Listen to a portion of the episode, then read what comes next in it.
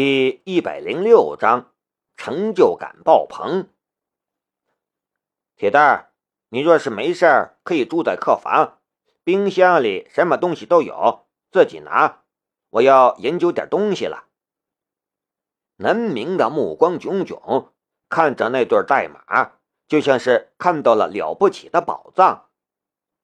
反而是平衡车本身，突然变得不怎么重要了。一夜无话。老板，起这么早？当铁蛋儿舒舒服服的从房间里走出来时，看到南明房间的门虚掩着，南明还在桌子前忙着什么？南明的身边摆着他的平板电脑，Surface Pro 三，接了扩展物，七八本书凌乱的摆在了桌子上。桌子上堆满了写的密密麻麻的纸。听到声音，南明茫然的转过头来，无意识的嘟囔了一句：“哦，铁蛋儿，你吃晚饭了没有？”“晚晚饭？”铁蛋儿瞪大眼：“老板，天都亮了，难道你一夜没睡？”再一看旁边。昨天铁蛋从楼下难得馄饨端来的几样小菜和馄饨都被推到了桌子的一角，压根一口也没动。不是吧，老板？铁蛋抬头看看墙上的挂钟，已经十四个小时了，你一动也没动吗？这真的是他那懒惰成性的老板吗？莫不是外星人变的？啊啊！南明终于从茫然中清醒过来，突然跳了起来：“我要上厕所！”从厕所里出来时，南明才感觉到了一阵阵难以言喻的疲乏。他突然想起了什么，连忙看向了眼角边缘，生怕自己能量耗尽。一不小心又消失了。昨天为了救彭老，他耗费了十多点能量，本来能量就已经降到了警戒线了，但是看到的情况却让他大吃一惊。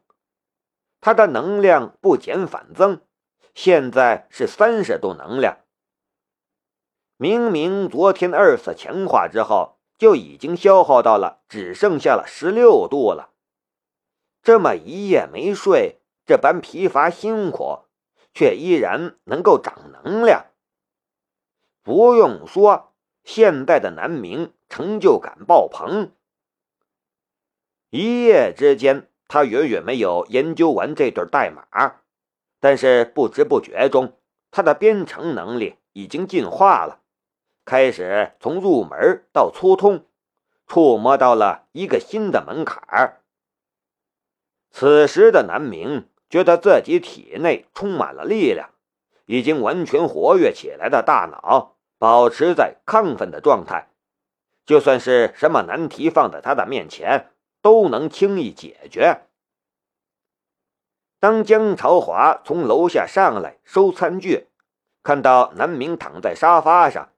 那疲乏又亢奋的样子，心疼坏了。怎么，你啥也没吃？怎么能那么熬呢？身体坏了怎么办？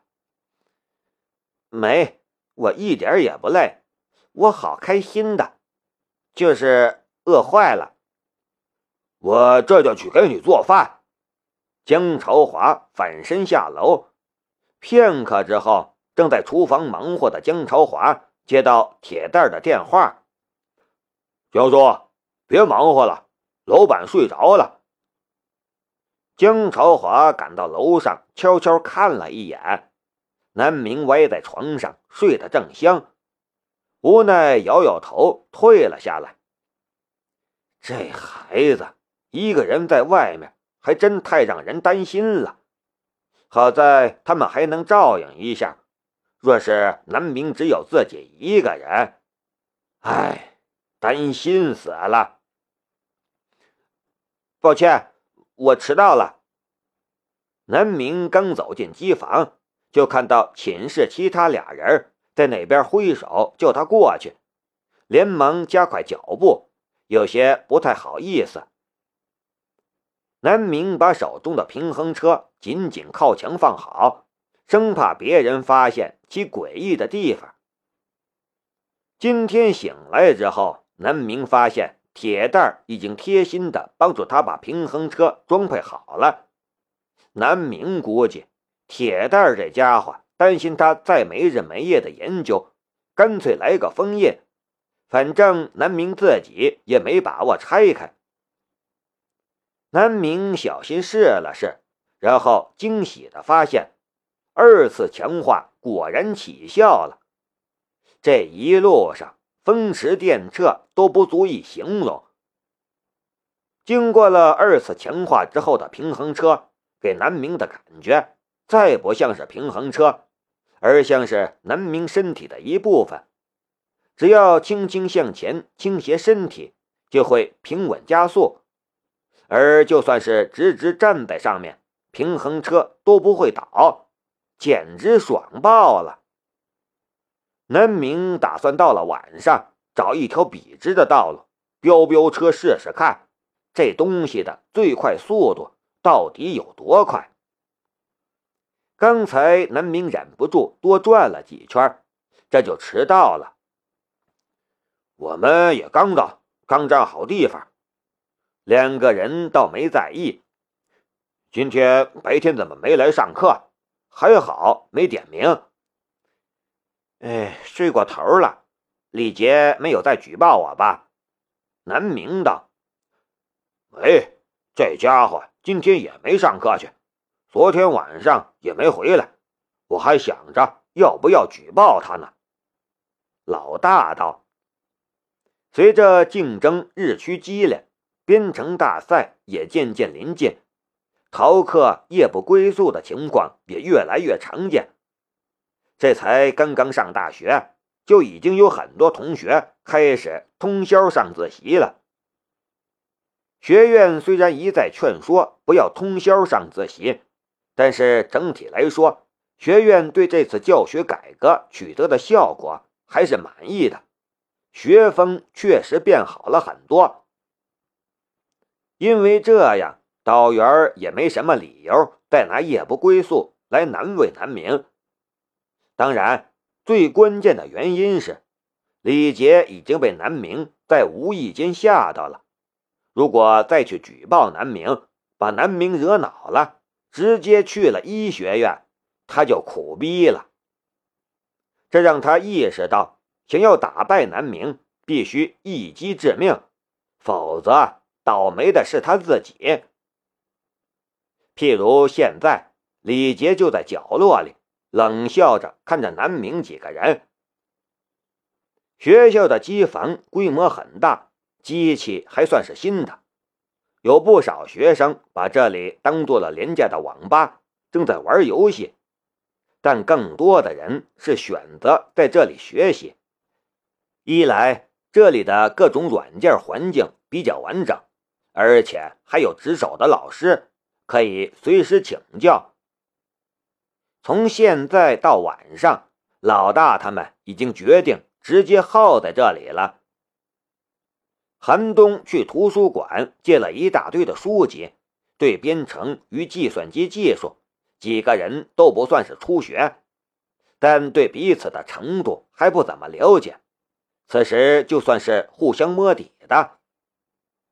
说实话，能不能组成战队，他们几个自己都还不清楚呢。先编几个程序试试吧。作为战队的组织者，老大自觉领了队长的身份。